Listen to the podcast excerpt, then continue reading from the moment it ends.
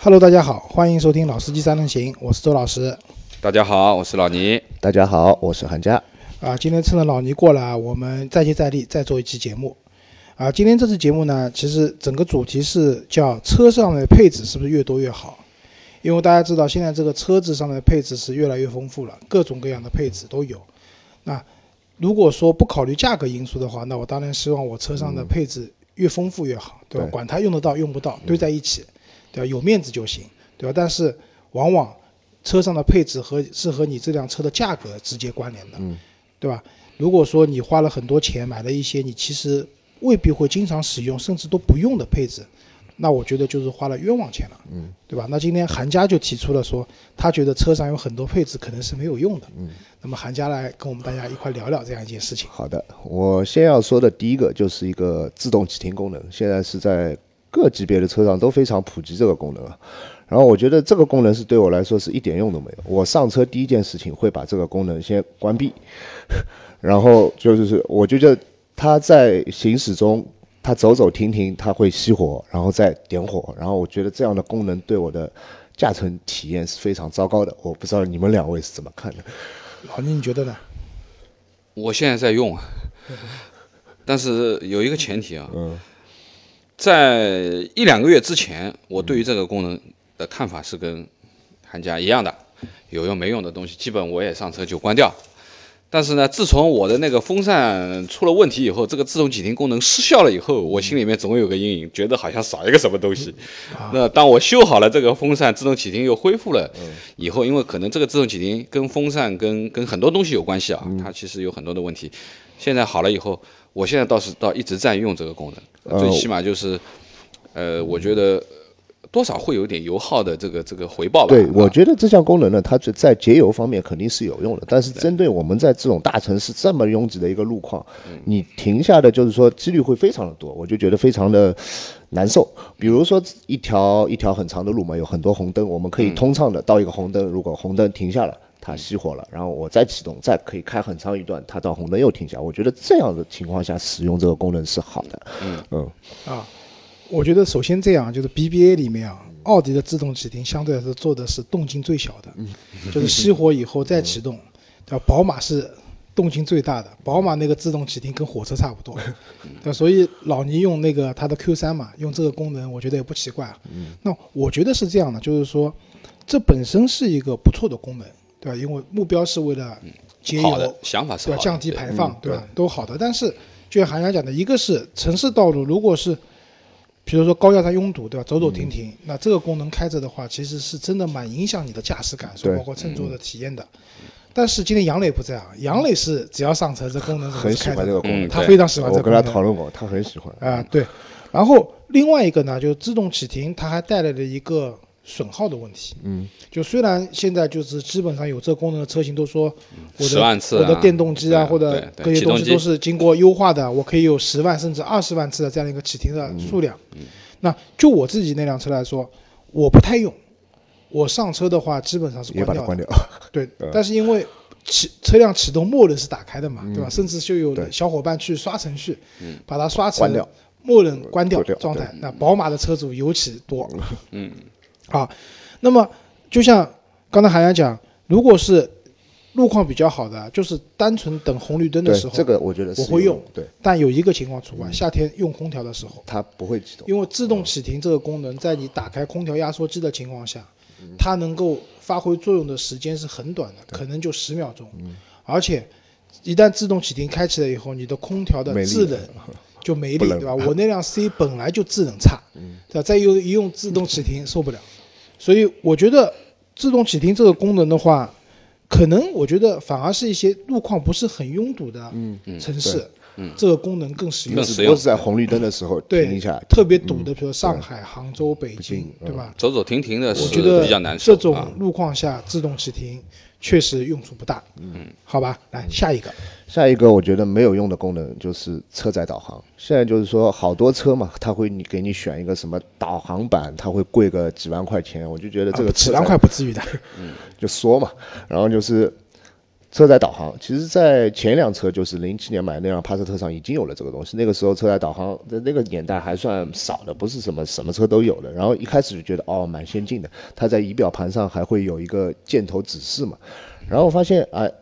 呃，就就现在那个道路变化又快，一会儿造一条新的路，它需要它不是联网更新的，它需要你去更新一次，更新一次。那时候要花好像两千块钱吧。反正后来又买了那种什么，就不是现在手机的那种哈，就是那种啊我单知独道的那种导航 啊，车载觉得导航仪哎、运用了也蛮好。像现在你大家都用智能手机了，而且这个导航还有实时路况啊一些东西，我想现在很多人都会用手机来导航，不会去特地用车载的这个导航吧？两位是对这个问题有什么看法？呃，车载的导航呢，应该说原厂的导航啊，反正以我看到的车来说，基本上是没什么大用的啊。要么就是地图更新很慢，要么就是它的使用非常之繁复嗯啊，很麻烦。你要输个地方，找个地方，基本上很难找得到。那么，但是也有一种例外啊，就比如说车载的导航配合了我们说的呃后台的云呼叫的这个秘书去使用，那可能就变得很方嗯便。比如说像安吉星这样子的啊，我给他一个目的地，然后我不要去设定什么，他帮我把路线设定好。啊，这个是包括宝马也有啊，包括包括阿嗯现库在拉都也有啊对，现在 都有嗯那么这些呢，就如果说是结合着使用的话呢，车载导航也不是说一点都不能用，我觉得。但是呢，就是说，呃，现在呢，因为说实话，这个手机速度太迅速了啊，包括这个这个导航的软件也很多啊，高德啊、搜狗啊、百度地图啊，什么什么都有。所以说呢，每个地图说实话有每个地图不同的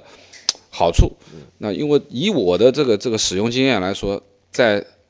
没有手机导航的这个概念时候，那个时候我去很远的地方自驾的时候，在四川就是西藏边上那一圈自驾的时候，我是带着三个车载导航仪去的。其实有高德，有凯立德，还有一个 Gami 的，呃对，还有一个 Gami，好，三个，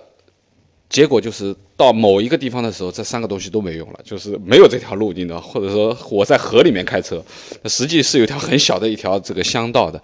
那么就说明就是说。时代在变化嘛，就应该说呢，现在其实手机的这个这些导航的系统，包括它的实时同步这些信息信息点、兴趣兴趣点啊，其实已经非常的非常的广泛了。那么呃，使用的角度上讲，其实现在我自己也在用的是手机啊，不太用车里面的导航。啊，老倪把我要讲的都讲完了。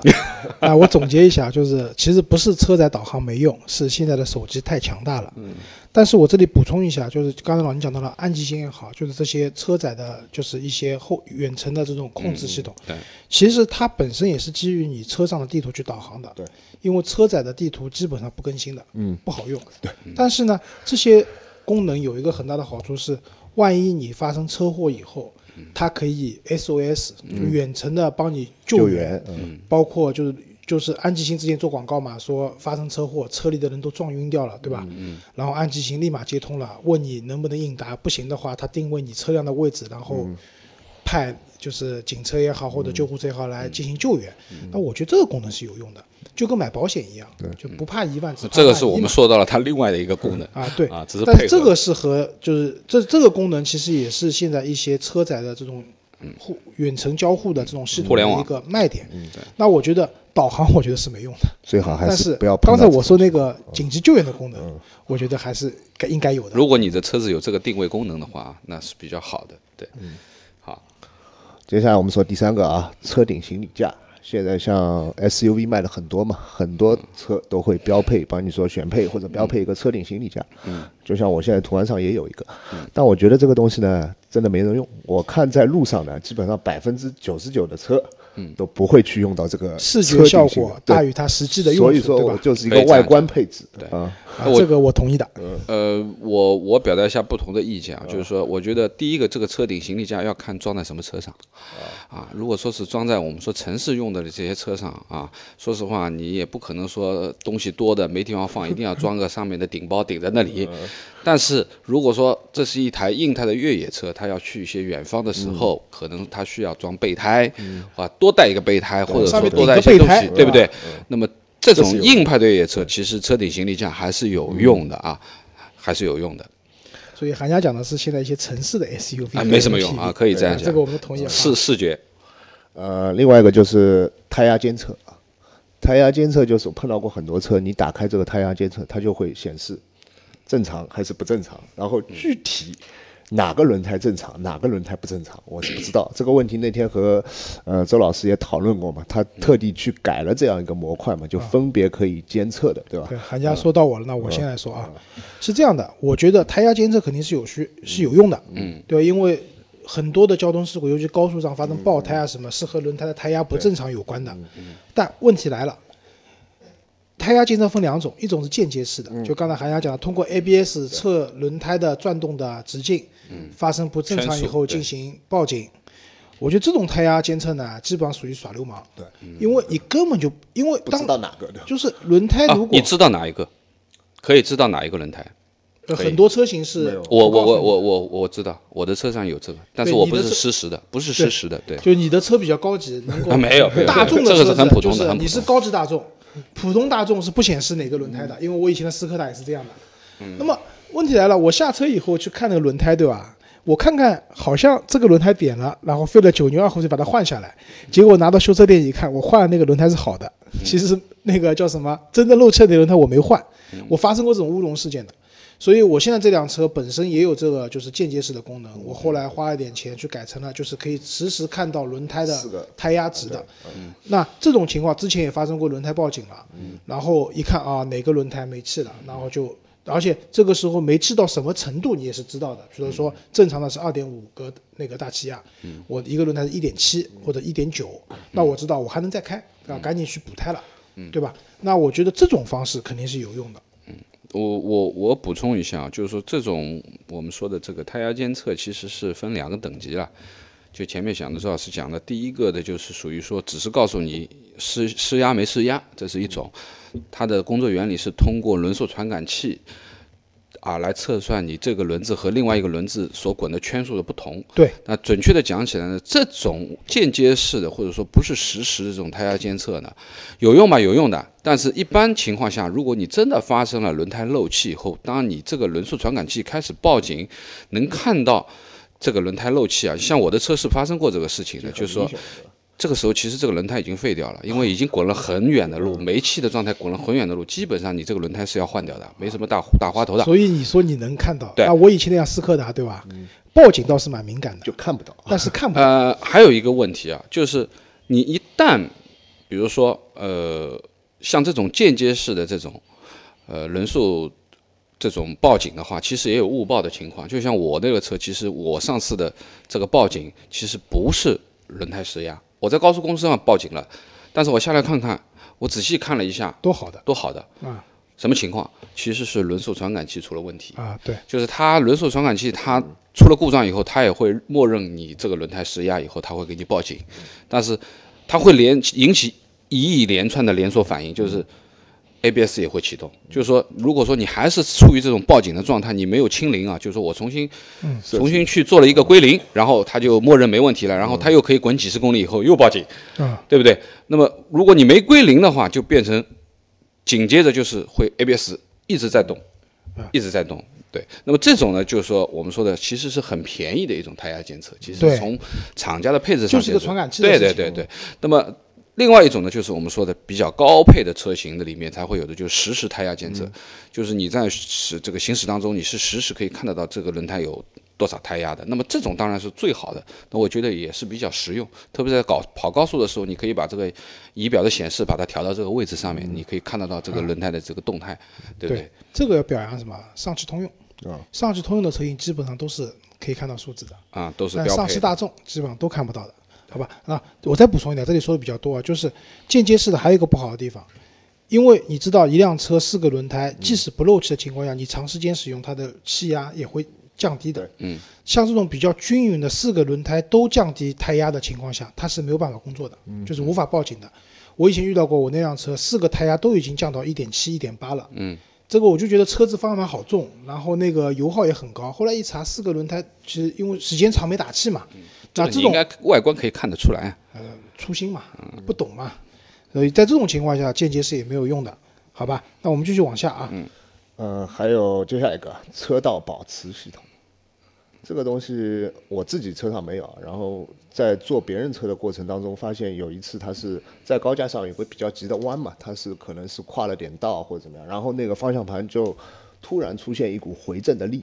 然后我觉得这个东西其实在这种时候很还是有点危险的啊，不知道两位是怎么看待这个？呃说实话，我的车上没有车道保持啊，因为但你前还几挺想要的是吧？呃呃，呃因为前一个阶段正好我开我弟弟的车嘛，那辆阿库拉那个 MDX 它啊是有车道保，有有这个自动跟车的 ACC 这一块。那我觉得这个车道保持一定是跟 ACC 配合着用的啊，嗯就是说你单独的只是一个 ACC 你肯定是不行的，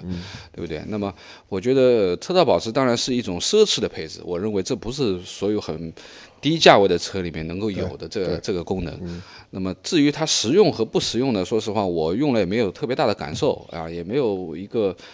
很直观的一种一种想法，说它是一定好非常有用或怎么样，因为。实话说呢，这个使用的场景比较有限，我认为啊比较有限。我觉得车道保持最大的作用是纠正你不良的驾驶习惯，变道要打方向灯，啊不然打它了就灯它就不会，不然它就给你颜色看，对吧？好吧， OK，、呃，接下来呃，天窗，天窗这个东西，就是这次买途安的时候，我上面是一个全景天窗，很大，但是我一直在想象，就是说我去自驾游的时候可以把呃天窗打开，对吧？就是很大的天窗看得很爽，然后发现这个功能呢其实没有多大用处。首先它的隔热性能会很差，你天比较热的话，打空调要打很久啊，你车里才会才会稍微感呃稍微冷，对吧？呃，接下来就是唯一用过一次，就是带我几个外地来的朋友去参观呃陆家嘴的时候，哎，看打开东方看明珠看高楼还是看得非常爽的，有点敞篷车那个意思。但我觉得你现在买天窗版的车，肯定要比那个没有天窗版的车贵嘛。然后你们觉得这个天窗是不是一个必要的东西呢？我觉得啊，嗯天窗可以有，但是全景天窗啊就看了嗯啊。我我的情况跟你一样的呀，我当 时买那辆车也是为了全景天窗的，我跟老聂争论过，嗯最后争论下是说我的车的空调差，但我也承认对，但是确实很隔少热嗯有机会打开，对吧？但是但是你说普通的小天窗呢，我觉得有一个倒也没什么，因为换换嗯气啊，换换气啊什么的，然后隔热影响也不大，嗯我是这样的观点。我觉得对于这个温度这一块啊，当然肯定是有影响的，对吧？毕竟一个是玻璃嘛，对不对？当然，如果你的玻璃有很好的隔热的功能，也我觉得也没问题，因为基本上这个配置呢属于装逼的配置 啊，就是说，呃呃，给别人看。开阳感比较好一点，你坐在里面好像不是被闷在里面这种感觉啊，感觉好像，呃，可以观观景啊，或者说是心情会好一点啊，我只能这样嗯说了。对于想买全景天窗或者已经开了全景天窗的朋友们，我提醒一下，买保险的时候问一下你买的这家保险公司，天窗碎 了，车损险能不能赔？因为一块全景天窗真的很贵。啊接下来我说的一个是自动泊车，这个功能其实我试过很多，因为我们做这个行业工作关系嘛，试过很多品牌的品牌我就不提了。然后这个我们就是厂商都会要求我们在评测的时候做一下它那个自动泊车功能是不是很好，它要它要本来就作为一个宣传的卖点嘛。然后我们试下来，基本上它对那个使用的一个限制是非常有要求的，就比如说你要开过一个开过所有的车，然后它监测这个位置有多大才能进去。然后我们在试验的时候，让一个女司机去使用这个，大多数是给女司机用的嘛，但是出现碰撞的情况是很多的啊，上次那辆车就碰了，啊，对吧？啊对， 我的车也有，而且我的车比较高级，嗯就是到垂直的车位和到那个那个侧向停车侧侧向啊都可以。对，嗯，你刚用买回来的你时用过吧嗯候用过，刚买回来的时候纯粹装，对吧？装逼用的，嗯对吧？就是因为说句实话，它倒还没有我自己倒的快，啊是很而慢，且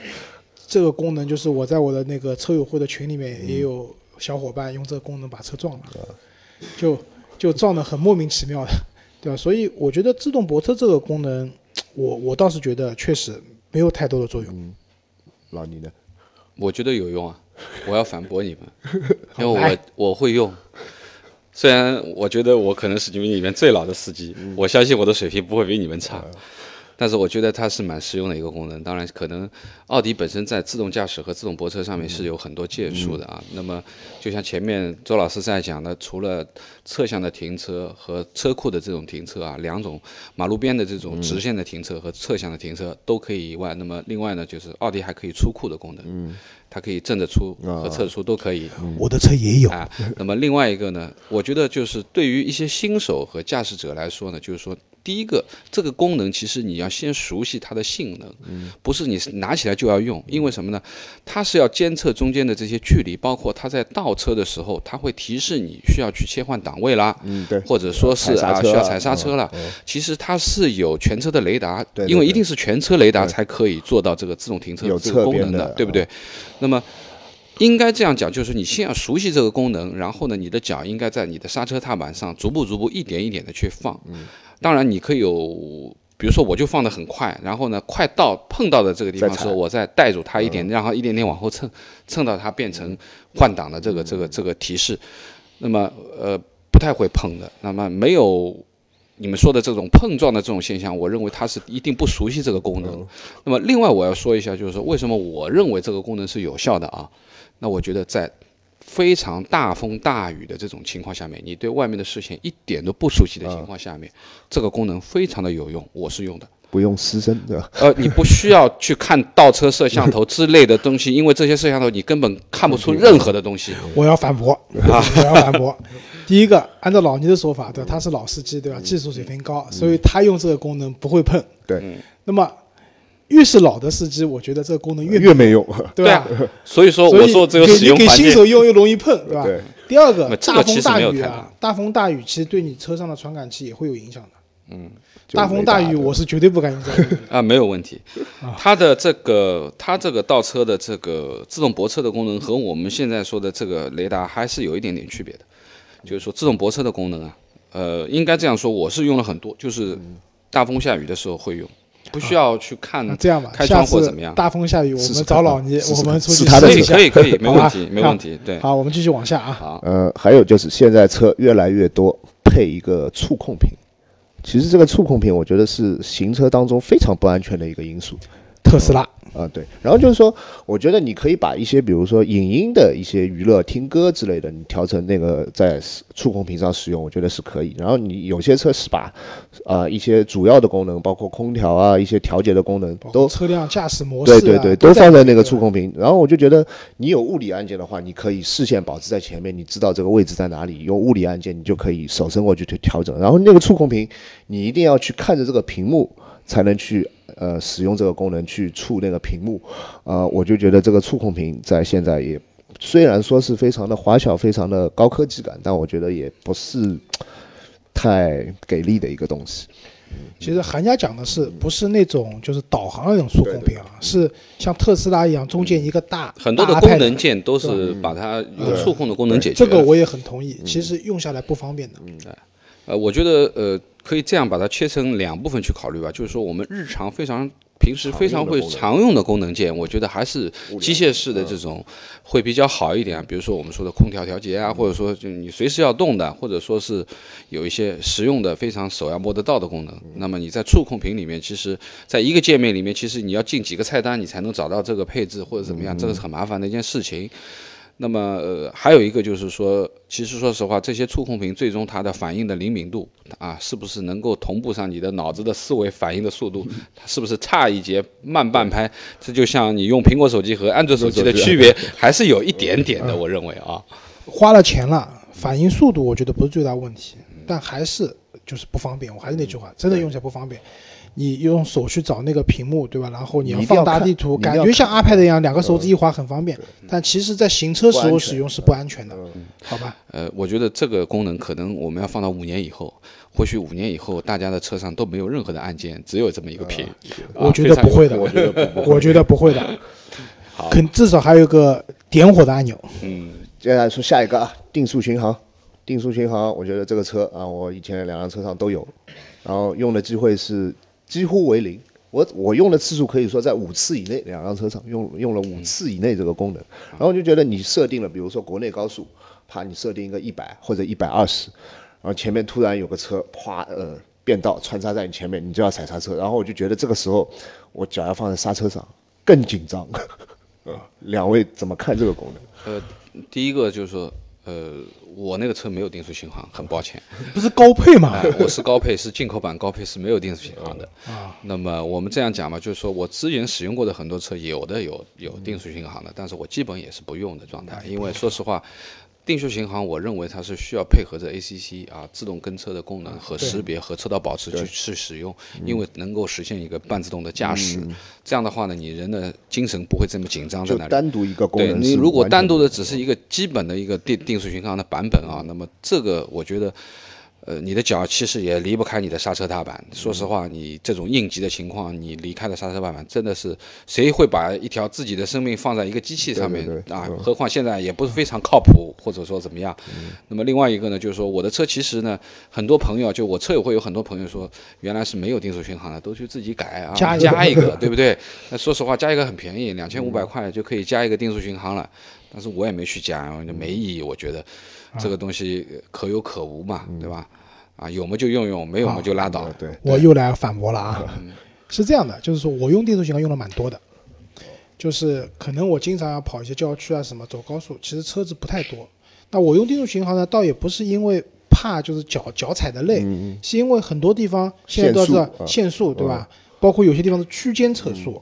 那限速这个过程也蛮痛苦的。那嗯我定速巡航呢，我就定在一个限速的速度上面，那我也不用担心自己超速了。我是嗯这个目的去使用。然后呢，讲到刹车的问题呢，我的经验是我把我的脚放在刹车的正前方，哦放在地板上面，这样脚不会太累。但是我脑子里面是知道的，我的脚前面就是刹车，有紧急情况一抬脚就能踩，我是这样个经验。嗯但是我这里要批判一下，就是上次节目也讲了，杨磊那辆宝骏730的定速巡啊航不带刹车功能的定速巡航，我进隧道的时我也定候速， 我进隧道的时候定的六十，开到隧道中间就是下坡段开完以溜后，坡了已经时速七十五公里了，超速了，反正罚单也是他交，我不管。好，往下吧。往下一个，现在也车辆安全标啊、基本上也也都有吧，很多都有啊，并 线并线辅助提示的这个东西，我就觉反光得，啊镜啊上面会有一个图标，反正我就觉得是现在，反正在上海开车，两边永远是都亮着的。然后我觉得这个功能也没有用，我觉得这个功能对于新手司机来讲，或者驾驶不太熟练的司机来讲，还是有用的。因为这个功能其实不是在于说你两边都有车，很慢的速度的时候开车，它是给你高速上看旁对边，速度比较快的情况下，两边车也不多，嗯因为很多司机可能就是习惯不太好或者怎么嗯样，他变道啊，就是可能就瞄一眼反光镜，甚至都不看，嗯对，嗯那就变了，其实会容易发生危险嘛。但有了这个功能以后呢，你只要告诉自己，我的反光镜上这个三角形的标志亮着，对，嗯我就不能变道。我觉得对一些新手或者驾驶习惯不太好的司机来讲，纠正你的驾驶习惯，就嗯跟上刚才讲的那个功能一样的，对吧？那个车道保持一样的，纠正你的驾驶习惯，然后也有一定的安全的帮助。嗯我觉得这个还是有用的。这个啊，然后这些呢是韩家就是列举的一些啊，然后有些东西我们没有讲到，其实老倪刚才跟我们讲，就是我加一了些两个很小的一些配置，比如说蓝牙电话，对吧？就是蓝牙电话，我们大家都知道肯定是有用的，对因嗯为现在不允许你开车打电话了，对吧？现在而且有十合一的探头，嗯，对吧？不可以打电话的，对，其实这个呢，蓝牙电话呢，其实现在基本上大部分是两个功能啊，一个是电话的功能，另外一个就是蓝牙的多媒体功能。就也就是说，你可以把你的嗯听歌手机啊连在，不管是听歌，随便你做什么，导航也可以你都可以啊，导航的语音都可以直接连到车上。嗯那这是比较好的啊。怎么？我觉得蓝牙电话倒是一个非常实用的功能，建议大家购车的时候一定嗯要看一下这个配置，这是一个非常非常现在实用的功能。对。好在大部分的车配置稍微高点的应该都有了，如果你有什么电话是不方便接的，旁边人都能听到。你可以在手机上操作的呀。对，就是有些电话你接的时候，你可以直接选择 啊说麦到或者这个。说到对这不对个，我以前那辆比亚迪秦是自动接电话， 响完两声以后自动接 起，曾经发生过很尴尬的事情，好吧？然后还有一个就是老倪讲的自动大嗯灯啊，自动大灯我觉得也蛮好，因为我的车我们都有嘛，对，就开在 auto 档，不嗯管白天黑夜，我们也不去动它了。最好一点就是说，你可以在江浙旅游的时候，你肯定会穿山嘛，穿山时候啊你会过隧道嗯过隧道的时候，我觉得这个功能是非常有用。对对这是一个实用的功能。然后我们的杨磊今天不在，他特意提到了一个叫无钥匙进入啊因为现在很多车都是无钥匙点火，对嗯对吧？无钥匙启动，但是没有无钥匙进入，那这个有点耍流氓了，对吧？因为钥匙放在口袋里面，你只要触摸一下门把手，车进 去，然后坐下，呃点火走人，嗯这是一个非常方便、非常写意的过程。然后另外一个呢，就是，嗯、关于电尾门。就是最好有一脚踢的开门功能和电尾门的功能，嗯就尤按其一对下一些 SUV 和 MPV 的车型来比较讲，高啊，这样的话，你手上抱的东西放东西也好，或者说你放完东西关门也好，都是非常方便的。我嗯我觉得呢，就是电尾门呢，其实对于我这辆车来说是有，我是非常想要的，我也想加装这个嗯功能，因为对于开口比较高嘛，对不对？好了，呃，节目时间时也间到了了啊，对，好好，谢谢谢谢大大嗯家好，再下见回。见再说再见。